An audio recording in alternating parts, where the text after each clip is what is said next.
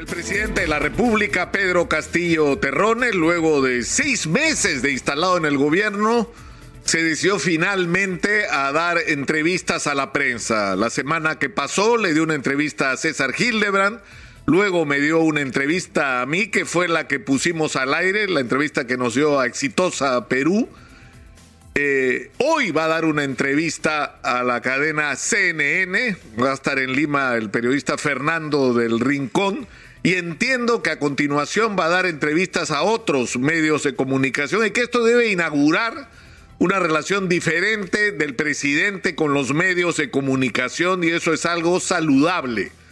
Porque de lo que se trata no es de que el presidente atienda a los periodistas, sino que el presidente se comunique a través de los periodistas con la gente. La entrevista del día de ayer creo que fue significativa. No me sentí satisfecho, debo confesar, eh, por algunas respuestas, le debe haber pasado a muchos. Eh, me quedé con las ganas de hacer preguntas que, me hubiera gustado hacer, eh, como por ejemplo el tema del FONAVI, el tema de los trabajadores CAS, el tema de los deudores financieros. Pero, pero ¿saben lo que nos ocurre? Que hay un sector que es el sector de los grandes medios, que a veces nos arrastra con su agenda a los temas tóxicos, y terminamos no hablando de lo que importa, de los problemas o de lo que importa más o debería importar más que cualquier otra cosa, que son los problemas de la gente de carne y hueso del Perú, de los peruanos de a pie, de lo que están viviendo nuestros ciudadanos. Éxito. Pero en fin, más allá de esto, yo creo que la entrevista fue reveladora en muchos sentidos. En primer lugar, porque ayer ha quedado claro que quien está instalado en Palacio de Gobierno no es pues un marxista-leninista como nos dijeron, ¿no? Que el comunismo se había instalado en el gobierno, que acá iban a expropiar todo, que nos íbamos a Venezuela. Eso no ha ocurrido, eso según todas las señales que hemos recibido ayer, no va a ocurrir en el Perú. No nos vamos hacia la dictadura del proletariado, eso no es cierto. Y cualquier duda que pudiera haber por las asociaciones políticas, por el hecho de que el presidente utilizó el partido de Vladimir Cerrón para llegar a la presidencia, yo creo que se han disipado claramente, no solo por lo que ha sido el ejercicio de este gobierno en los últimos meses, sino por lo que ha sido la propia palabra del presidente el día de ayer. Los problemas son otros y el propio presidente lo ha reconocido. No me entrenaron para ser presidente, ha dicho. Yo vengo de un colegio de puña, yo soy un luchador social. Y, esto, y esto nos tendría que hacer eh, reflexionar seriamente. El hecho de que un luchador social se haya convertido en presidente después de cansarse de tocar la puerta de un palacio que estaba cerrado para la gente, de un lugar donde estaba instalada gente que no oía a la sociedad y sus problemas, que condenaba la protesta social, que acusaba de terrorismo a cualquiera que se quejara de lo mal que estaban las cosas y, que haya tenido que llegar la pandemia con el dramatismo que ha tenido para poner en evidencia que esos reclamos sociales eran justos, que las cosas no estaban caminando en el Perú como deberían, que teníamos un crecimiento económico deforme, que estaba significando bonitos números en la macroeconomía y el beneficio para sectores en la, en la capa más alta de la sociedad, pero que la inmensa mayoría de peruanos estaba viviendo al día, que no tenía acceso a servicios de calidad, que el sistema educativo se estaba cayendo a pedazos y la salud pública también ya ha tenido que ocurrir la pandemia para que nos demos cuenta de esto. Y yo creo que en gran medida la pandemia explica también el hecho de que un luchador social haya terminado instalado en Palacio de Gobierno. Pero es el luchador social que puede, como él mismo ha reconocido, saber lo que la gente sienta y, siente y piensa. No es un hombre que está preparado para gobernar el, el país porque él mismo ha reconocido, nadie me preparó para esto. Es más, ayer se quejaba de que no le dieron tiempo ni para la inducción, es decir, para la transición porque juramentó como presidente o, recibió su credencial y al día siguiente se tuvo que instalar en el gobierno. El reconocimiento de las falencias es que si bien el presidente tiene la voluntad expresada por él y no tendríamos por qué no creerle en el sentido de que las cosas en el Perú tienen que cambiar y que hay que gobernar para los ciudadanos y que hay que gobernar con transparencia. Es imposible si el presidente no recluta a aquella gente que es capaz de producir esa transformación que el Perú necesita. Y ayer ha sido muy importante el reconocimiento de que uno de nuestros problemas más graves es la, la corrupción instalada en el Estado peruano que tiene dos rostros. El de los que llegan al gobierno y empiezan a nombrar gente en los diferentes organismos públicos que llegan para robar, porque hay que hablar así en crudo, y los que están atornillados desde hace años y que han ido quedando de gobierno en gobierno y que son una costra burocrática, ineficiente y corrupta, que conoce el negocio de la corrupción y que se asocia a quienes están en ese momento en el poder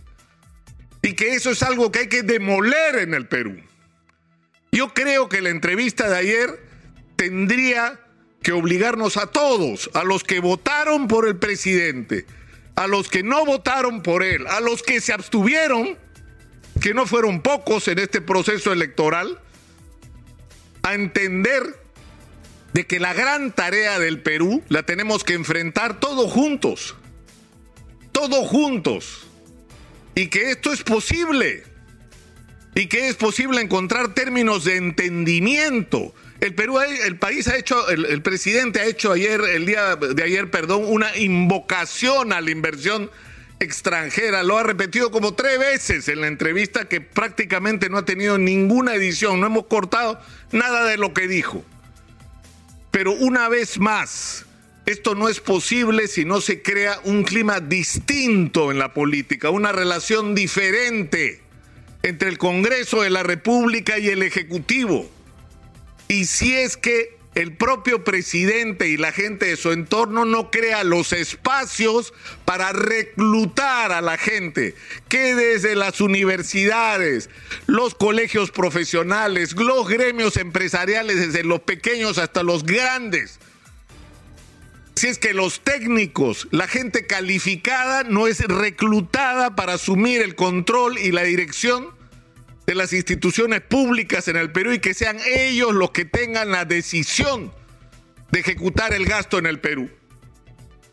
Si no logramos eso, y digo logramos porque esto es una tarea de todos, el Perú simplemente no tiene destino. Yo creo que tiene que obligarnos a reflexionar con serenidad lo que ha pasado el día de ayer. Por supuesto hay que escuchar lo que diga en los próximos días el presidente de la República. Yo sé que va a haber de los de siempre, ¿no? Los venenosos, los odiadores, que lo, único que se van a dedicar es a lo que se dedican. O sea, les vamos a cobrar derechos, ¿ya? Porque lo único que hacen es eh, eh, hablar de lo que nosotros decimos, a eso se dedican, ¿no es cierto? Y a denigrar y a insultar. O sea, de esta gente no, se puede esperar nada. Pero yo creo que en el, en el mundo de la política, de aquella gente que se toma la política en serio, porque también la hay en todos los sectores, y en el mundo empresarial, en los gremios empresariales, en los líderes empresariales, tiene que haber, a partir de la entrevista del día de ayer, una reflexión sobre cómo hay que tender los puentes para lograr que las cosas en el Perú cambien, que venga la mayor cantidad de inversión que sea posible, que esto vaya de la mano con que esa inversión se haga respetando el medio ambiente y favoreciendo realmente la vida de la gente y que por el otro lado y simultáneamente acabemos todos juntos con la corrupción en el Perú lo cual supone no solamente poner a la gente adecuada a conducir los organismos públicos, sino barrer con todos los corruptos enquistados en el aparato del Estado peruano. Yo creo que a partir de ahora se abre una discusión que tiene que ver con la discusión constituyente, que hay que enfrentarla con serenidad, hay que cambiar la constitución, pero hasta Lucas Gersi, que está recogiendo firmas en contra de la Asamblea Constituyente, está de acuerdo. Hay que cambiar la constitución porque está mal, porque está llena de defectos, porque es imperfecta, porque no basta con pequeños parches, hay que hacer un cambio profundo de esta constitución. pero hay que hacerlo bien y hay que hacerlo juntos. Y estos cambios tienen que representar la voluntad no del 33% de los peruanos como la constitución del 33. Necesitamos una constitución con el respaldo del 90% o más de los peruanos, que represente a la inmensa mayoría de peruanos y que nos permita que el Perú sea un país donde sea posible que hoy hay un gobierno de izquierda y mañana uno de derecha y no pase nada en términos constitucionales porque todos están incluidos en este proyecto de país que esta constitución representa. Y yo creo que el, gesto de decir el día de ayer, si el Congreso eh, insiste como va a ser, iremos pues al Tribunal Constitucional, es decir, a, respetar los procedimientos que esta misma constitución imperfecta del 93 establece para modificar y enfrentar los problemas que tengamos delante. Yo creo que, una vez más y para terminar, esta entrevista del día de ayer, este reconocimiento autocrítico de sus propias limitaciones